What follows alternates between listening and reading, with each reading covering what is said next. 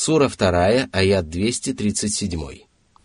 وإن طلقتموهن من قبل أن تمسوهن وقد فرضتم لهن فريضة وقد فرضتم لهن فريضة فنصف ما فرضتم إلا إلا أن يعفون أو يعفو الذي بيده عقدة النكاح وأن تعفوا أقرب للتقوى ولا تنسوا الفضل بينكم إن الله بما تعملون بصير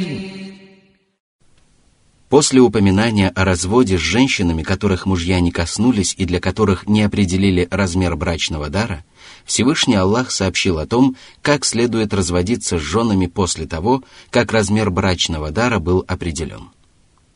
Если мужчина объявляет развод жене, которой он не коснулся, после того, как они договорились о размере обязательного брачного дара, то половина его должна достаться разведенной жене, а половина брачного дара – мужу. Таково обязательное предписание в тех случаях, когда супруги не хотят проявить великодушие и простить друг другу оставшуюся часть. Это значит, что жена может отказаться от своей половины брачного дара в пользу своего бывшего мужа, а муж, в руках которого находится брачное соглашение, может отказаться от своей половины в пользу разведенной жены. Согласно наиболее достоверному мнению, человеком, в чьих руках находится брачное соглашение, является именно муж, потому что он обладает правом принять самостоятельное решение. Опекун невесты не имеет права отказаться от того, что полагается женщине, поскольку он не является владельцем или распорядителем ее собственности. Затем Всевышний Аллах призвал супругов быть великодушными – поскольку отказ от своей доли брачного дара в пользу супруга или супруги ближе к богобоязненности. Добродетель всегда делает душу человека раскрепощенной, и поэтому люди не должны пренебрегать добрыми поступками и забывать о снисходительности, которая является наивысшей формой общения. Общение между людьми может строиться на двух принципах – на справедливости и добросовестности, а также на снисходительности и добродетели. Поступая справедливо, человек отдает все, что обязан отдавать, и берет все, что обязан брать. Проявляя великодушие, человек отдает больше того, что он обязан отдавать, прощает часть того, что должен брать, и закрывает глаза на чувства, которые возникают в его душе. Человек не должен придавать забвению эту наивысшую форму общения и должен хотя бы изредка проявлять снисходительность к людям, особенно если между ними существуют близкие отношения. Аллах же всегда вознаграждает добродетельных рабов из своих щедрот, потому что Аллах видит все, что они совершают. Сура 2, аят 238. حافظوا على الصلوات والصلاة الوسطى وقوموا لله قانتين Всевышний повелел исправно совершать все намазы и особенно послеполуденный намаз – Бережливое отношение к намазам подразумевает совершение их в установленное время, исправное выполнение всех условий и столпов намаза, смирение во время молитвы и совершение всех обязательных и желательных действий. Если человек бережливо относится к своим намазам, то он непременно исправно совершает все остальные обряды поклонения и воздерживается от мерзких и предосудительных поступков. В особенности это относится к тем, кто совершает намаз самым совершенным образом, стоя перед Аллахом со смирением. Такой человек совершает намаз искренне ради Аллаха и унижается перед своим Господом, потому что арабское слово «кунут» здесь «смирение» означает продолжительное поклонение с чувством смирения перед Аллахом. Сура 2, аят 239. فإن خفتم فرجالا أو ركبانا فإذا أمنتم فاذكروا الله كما علمكم ما لم تكونوا تعلمون в этом откровении не упоминается, чего именно может опасаться молящийся, дабы оно приобрело самый широкий смысл. И если человек опасается врагов, диких зверей или опасается, что сложившиеся обстоятельства могут навредить ему, то ему разрешается молиться на ходу или верхом. Он может совершить намаз верхом на лошади, верблюде или на любом другом транспортном средстве, причем ему не обязательно поворачиваться лицом в сторону Каббы. Молиться таким образом разрешается только во время опасности, поскольку в безопасности мусульманин обязан совершать намаз самым совершенным образом. Предписание поминать Аллаха в безопасности подразумевает исправное совершение намазов и частое поминание Аллаха в качестве благодарности за милость, которую Аллах оказал своим рабам, обучив их тому, что является залогом их счастья и преуспеяния. Этот аят подчеркивает превосходство знания и свидетельствует о том, что если Аллах обучает человека тому, чего он не ведал прежде, то ему надлежит многократно поминать своего Господа. Из него также следует, что частое поминание Аллаха способствует обретению новых познаний, поскольку благодарность за оказанную милость способствует приумножению этой милости. Сура 2, аят 240. والذين يتوفون منكم ويذرون أزواجا وصية لأزواجهم متاعا إلى الحول غير إخراج. فإن خرجن فلا جناح عليكم فيما فعلن في أنفسهن من معروف. والله عزيز حكيم. Большинство толкователей Корана считало, что этот аят был аннулирован высказыванием Всевышнего. Если кто-либо из вас скончается и оставит после себя жен, то они должны выжидать 4 месяца и 10 дней.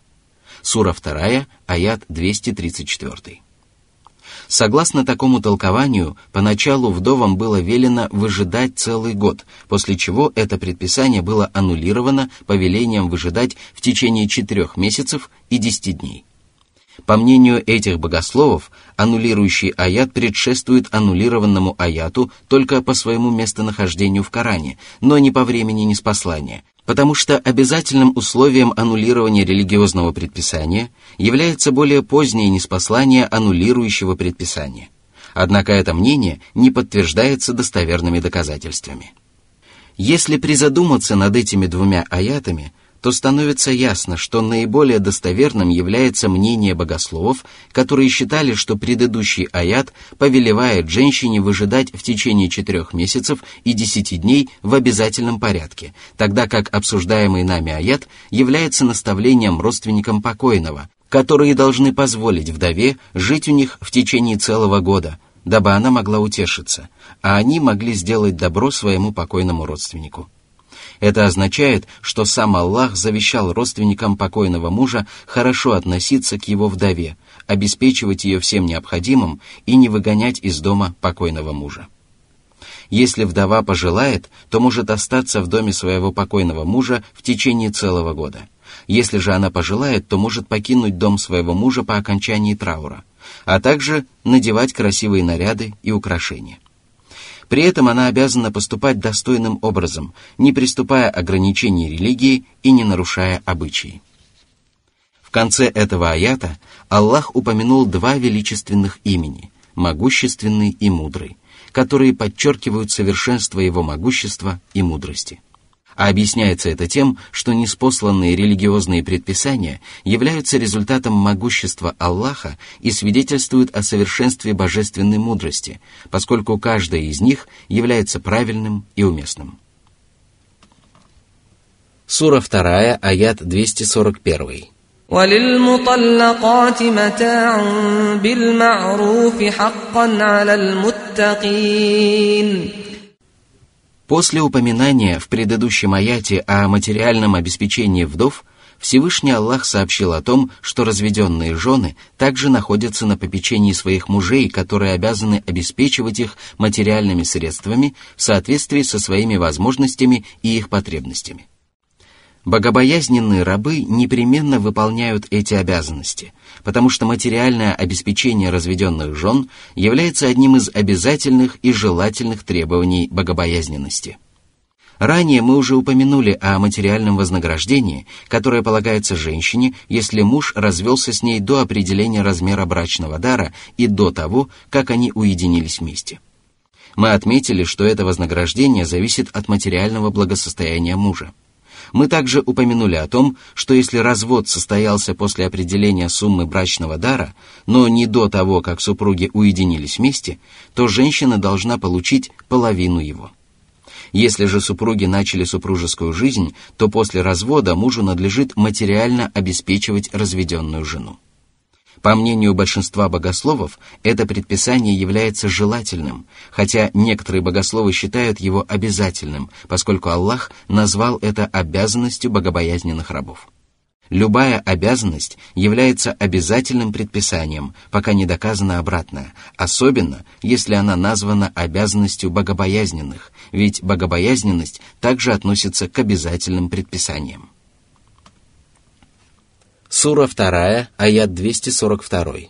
كذلك يبين الله لكم آياته لعلكم تعقلون После разъяснения важных законов, касающихся супругов, Всевышний Аллах похвалил эти предписания и подчеркнул их ясность и полное соответствие требованиям здравомыслящих людей. Аллах разъяснил эти предписания своим рабам для того, чтобы они осмыслили эти разъяснения, запомнили неспосланные предписания, осознали их важность и руководствовались ими в делах, поскольку каждый из перечисленных поступков свидетельствует о благоразумии человека. Сура 2, аят 243.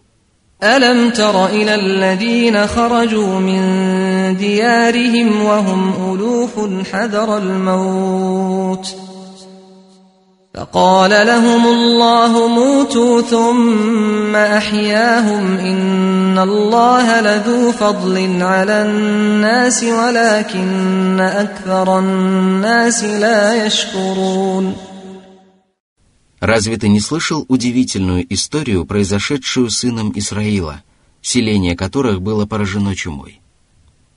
Они покинули свои жилища, спасаясь от смерти, однако бегство не избавило их от погибели и не помогло им спастись от того, чего они опасались. Аллах определил им судьбу, которая была диаметрально противоположна их желаниям, и умертвил их всех до одного – Однако впоследствии Аллах смилостивился над ними и вернул их к жизни. Возможно, это произошло благодаря молитве одного из пророков, как считали многие толкователи Корана, но может быть, что это произошло по другой причине. В любом случае, произошедшее событие было милостью и добродетелью Аллаха, который никогда не прекращает осенять людей своей милостью – это событие обязывало сынов Исраила возблагодарить Аллаха, признать оказанную им милость и воспользоваться ею для того, чтобы снискать благоволение Господне. Однако большинство людей не стало благодарить Аллаха надлежащим образом. Эта история свидетельствует о том, что Аллах властен над всем сущим. В ней описывается осязаемое знамение, подтверждающее правдивость воскрешения – эта история была хорошо известна, и многие сыны Исраила передавали ее из одного поколения в другое, и поэтому Всевышний Аллах представил ее как событие, которое хорошо известно людям, которым было неспослано откровение. Существует мнение, что сыны Исраила покинули свои жилища, проявив малодушие и опасаясь встречи с врагами. Это толкование подтверждается тем, что в последующих аятах Аллах приказал мусульманам сражаться и сообщил о том, что сыны Исраила были разлучены со своими жилищами и сыновьями. Принимая во внимание оба толкования, можно сказать, что это откровение призывает вести священную войну, предостерегает от отказа от участия в джихаде и возвещает о том, что бегство не поможет людям спастись от смерти. В другом кораническом откровении говорится «Они скрывают в своих душах то, чего не открывают тебе, говоря – если бы мы сами могли принять какое-нибудь решение, или если бы мы что-нибудь получили от этого дела, то не были бы убиты здесь. Скажи, даже если бы вы остались в своих домах, то те, кому была предназначена гибель, непременно вышли бы к месту, где им суждено было полечь, и Аллах испытал бы то, что в вашей груди, и очистил бы то, что в ваших сердцах. Аллаху известно о том, что в груди. Сура 3, аят 154. Сура 2, аят 244. وقاتلوا في سبيل الله واعلموا أن الله سميع عليم Аллах повелел мусульманам сражаться на его пути, рискуя своими жизнями и жертвуя своим имуществом, потому что священная война невозможна без выполнения этих двух условий. Аллах также призвал мусульман быть искренними во время священной войны и сражаться только для того, чтобы возвысить Слово Божье. Ведь Аллах слышит любые слова, даже если они произнесены шепотом, и знает обо всех праведных и дурных помыслах, которые сокрыты в человеческих сердцах. И если воин, сражающийся на пути Аллаха, твердо знает, что Аллах является слышащим и знающим, то он легко переносит все тяготы войны, потому что ему известно, что Аллах видит лишения, которые бойцы переносят ради своего Господа, и непременно одарит их своей поддержкой и милостью.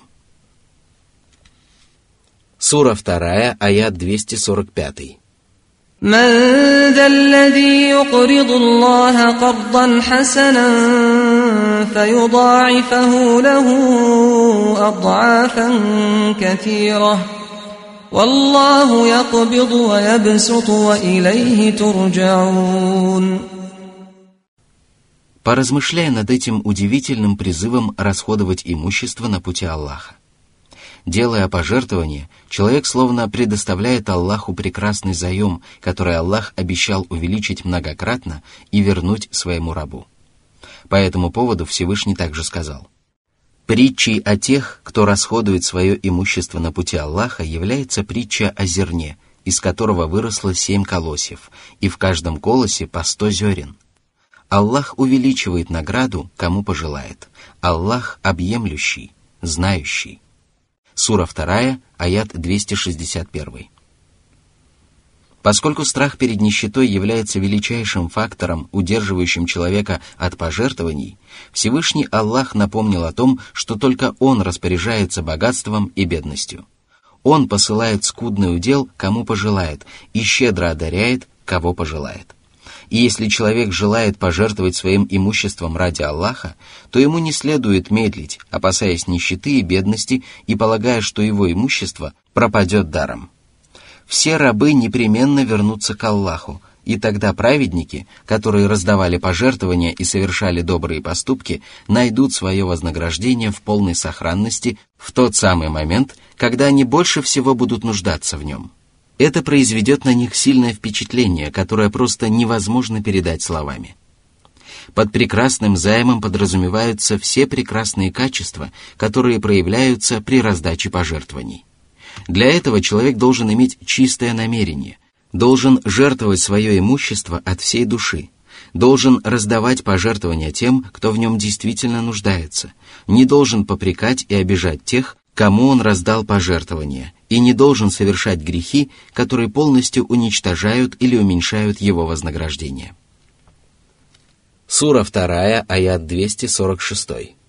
ألم تر إلى الملأ من بني إسرائيل من بعد موسى إذ قالوا لنبي لهم ۖ إذ قالوا لنبي لهم ابعث لنا ملكا نقاتل في سبيل الله. قال هل عسيتم إن كتب عليكم القتال ألا تقاتلوا؟ قالوا وما لنا ألا نقاتل في سبيل الله وقد أخرجنا من ديارنا وأبنائنا. فلما كتب عليهم القتال تولوا إلا قليلا منهم والله عليم بالظالمين Всевышний Аллах рассказал мусульманам эту историю для того, чтобы они сделали для себя полезные выводы, вели священную войну и не уклонялись от участия в ней, Ибо если человек проявляет должное терпение, то его ожидает славный конец как при жизни на земле, так и после смерти. Если же он уклоняется от выполнения своих обязанностей, то оказывается в убытке как в мирской жизни, так и в жизни будущей. Всевышний сообщил, что старейшины сынов Исраила, к мнению которых прислушивались остальные люди, настойчиво требовали объявить священную войну и просили своего пророка назначить для них царя, для того, чтобы прекратились споры относительно выбора царя, чтобы народ повиновался ему самым совершенным образом и чтобы никто не мог воспротивиться этому решению. Пророк испугался, что требования его соплеменников окажутся всего лишь голословными заявлениями, за которыми не последуют праведные деяния. И поэтому он спросил свой народ, насколько решительно они настроены. Израильтяне пообещали исправно выполнять свои обязанности и заявили, что каждый из них обязан принять участие в священной войне, ибо только таким образом они могли вернуть себе свои жилища и вернуться на свою родину. Сура 2, аят 247.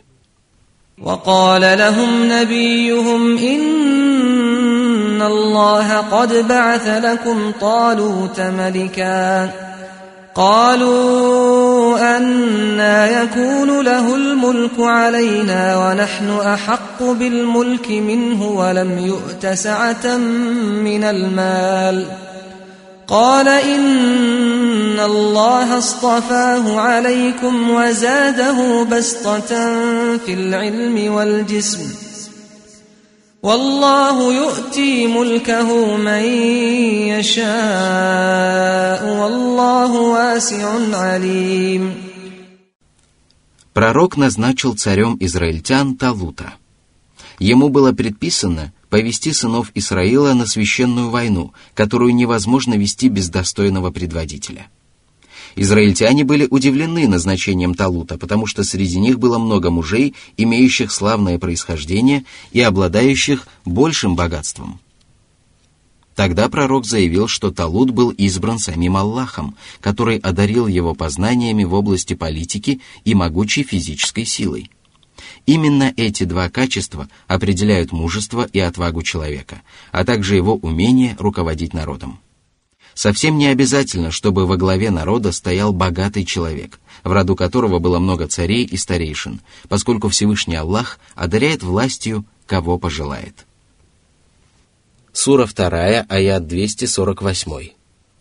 وقال لهم نبيهم إن آية ملكه أن يأتيكم التابوت فيه سكينة من ربكم فيه سكينة من ربكم وبقية مما ترك آل موسى وآل هارون وبقية مما ترك آل موسى وآل هارون تحمله الملائكة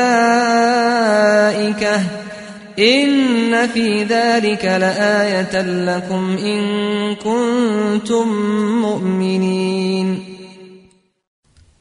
Благородный пророк не довольствовался тем, что сообщил о способностях Талута и его прекрасных качествах, которые так необходимы предводителю он сообщил, что знамением его царствия будет явление ангелов, которые принесут сундук с миром и спокойствием от всемогущего Господа, в котором будет то, что осталось после семьи Мусы и семьи Харуна, и которые захватили враги израильтян. Израильтяне недовольствовались тем, что Талут действительно обладал прекрасными нравственными качествами и был назначен самим Аллахом устами Божьего пророка, пока своими глазами не увидели чудо – когда же они увидели его, то согласились повиноваться и покорились воле Аллаха. Сура 2, аяты 249-250. فلما فصل طالوت بالجنود قال إن الله مبتليكم بنهر فمن شرب منه فليس مني ومن لم يطعمه فإنه مني إلا من اغترف غرفة بيده فشربوا منه إلا قليلا منهم. فلما جاوزه هو والذين آمنوا معه قالوا قالوا لا طاقة لنا اليوم بجالوت وجنوده. قال الذين يظنون أنهم ملاقوا الله كم من فئة قليلة غلبت كم من فئة قليلة غلبت فئة كثيرة بإذن الله. والله مع الصابرين. ولما برزوا لجالوت وجنوده قالوا ربنا أفرغ علينا صبرا. ربنا افرغ علينا صبرا وثبت اقدامنا وانصرنا على القوم الكافرين Встав во главе израильского народа, Талут собрал армию, распределил обязанности между воинами и отправился на встречу с противником. Он чувствовал слабость и нерешительность в намерениях сынов Исраила и понимал, что должен отделить стойких воинов от тех, которые готовы уклониться от сражения. Тогда он заявил, «Аллах подвергнет вас испытанию рекой, через которую вам придется пройти тогда, когда вы будете испытывать острую нужду в питьевой воде. Кто из вас выпьет воду из реки, пусть не следует за мной, потому что его поступок будет свидетельствовать о его нетерпеливости и отсутствии у него выдержки. А кто останется верен мне, проявит терпение и не выпьет воду из реки, тому будет дозволено продолжить путь вместе со мной.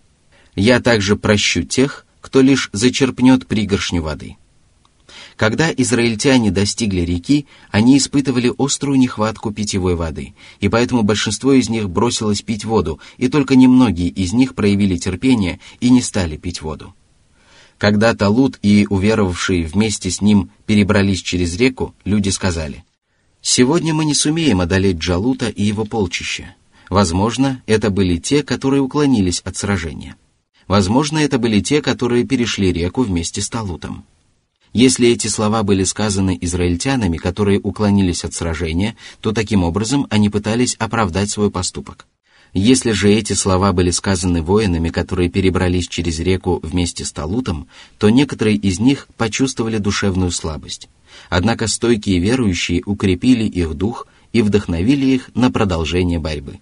Они сказали, сколько малочисленных армий по воле Аллаха одерживало победу над многочисленными полчищами. Аллах всегда присутствует рядом со своими терпеливыми рабами, оказывая им поддержку и одаряя их победой. Эти слова побудили израильтян проявить терпение и решительно направиться на сражение с Джалутом и его войсками. Сура 2, аят 251. فهزموهم بإذن الله وقتل داود جالوت وآتاه الله الملك والحكمة وآتاه الله الملك والحكمة وعلمه مما يشاء ولولا دفع الله الناس بعضهم ببعض لفسدت الأرض ولكن الله ذو فضل على العالمين Давуд убил Джалута, и израильтяне одержали победу над своими врагами. Аллах сделал Давуда своим пророком и одарил его властью и полезными знаниями, мудростью и умением ясно изъясняться. А после упоминания об этом Всевышний Аллах разъяснил пользу священной войны и отметил, что если бы одни люди не сдерживали других по воле Аллаха, то неверующие грешники, злодеи и распутники воцарились бы на земле, и тогда земля пришла бы в расстройство. Однако Аллах проявил милость к своим рабам и защитил правоверных и мусульманскую религию от неверующих посредством неспосланных законов и посредством божественного предопределения. Сура 2, аят 252. تلك آيات الله نتلوها عليك بالحق وإنك لمن المرسلين После повествования об израильтянах Аллах сообщил пророку Мухаммаду, что Божьи знамения читаются ему воистине, и что он действительно является одним из посланников. Одним из свидетельств истинности его пророческой миссии является эта кораническая история, которую он узнал доподлинно благодаря откровению от Аллаха. Из этой истории мусульмане могут сделать много полезных выводов. Во-первых, в ней сообщается о превосходстве и пользе священной войны на пути Аллаха, которая является единственным способом уберечь религию Аллаха, защитить мусульманские земли и обеспечить неприкосновенность жизни и имущества мусульман. Из нее также следует, что несмотря на большие трудности, с которыми сталкиваются воины на священной войне, их непременно ожидает славный конец, тогда как уклонившиеся от священной войны грешники получают возможность насладиться некоторое время, обрекая себя на продолжительные страдания. Во-вторых, она свидетельствует в пользу законности выдвижения достойного человека на пост правителя, причем достоинства правителя складываются из двух важнейших качеств – познаний в области политики и управления и способности отстоять истину. И если человек обладает этими двумя качествами, то он заслуживает быть правителем больше других. В-третьих, она подтверждает правоту богословов, которые считают, что командующий армией должен осмотреть войска перед выступлением в поход и удалить из войска больных верховых животных, а также тех пеших и всадников, которые обладают слабой верой, которым недостает терпения, которые физически слабы или своим присутствием могут навредить окружающим, поскольку участие таких воинов в походе причиняет мусульманам один только вред. В-четвертых, она свидетельствует о том, что перед сражением следует укрепить боевой дух воинов, вдохновить их на борьбу и призвать их уверовать в Аллаха надлежащим образом и полностью положиться на Него, а также молить Аллаха сделать мусульман стойкими, одарить их должным терпением и победой над противником. В-пятых, она дает понять, что намерение человека сражаться и вести священную войну совсем не означает того, что он действительно будет участвовать в священной войне. Человек может иметь твердое намерение сразиться с противником, однако при встрече с ним его решимость может пропасть, и поэтому пророк Мухаммад взывал к Аллаху со словами «Одари меня стойкостью во всех начинаниях и решимостью следовать прямым путем». Израильтяне хотели начать священную войну и произносили речи, свидетельствующие об их твердой решимости. Когда же наступило время сразиться с противником, большинство из них пошли на попятный. Все это напоминает о другой молитве пророка Мухаммада «Сделай меня довольным после того, как свершится предопределение». Это означает, что подлинное удовлетворение предопределением проявляется тогда, когда человек остается доволен трудностями, выпавшими на его долю.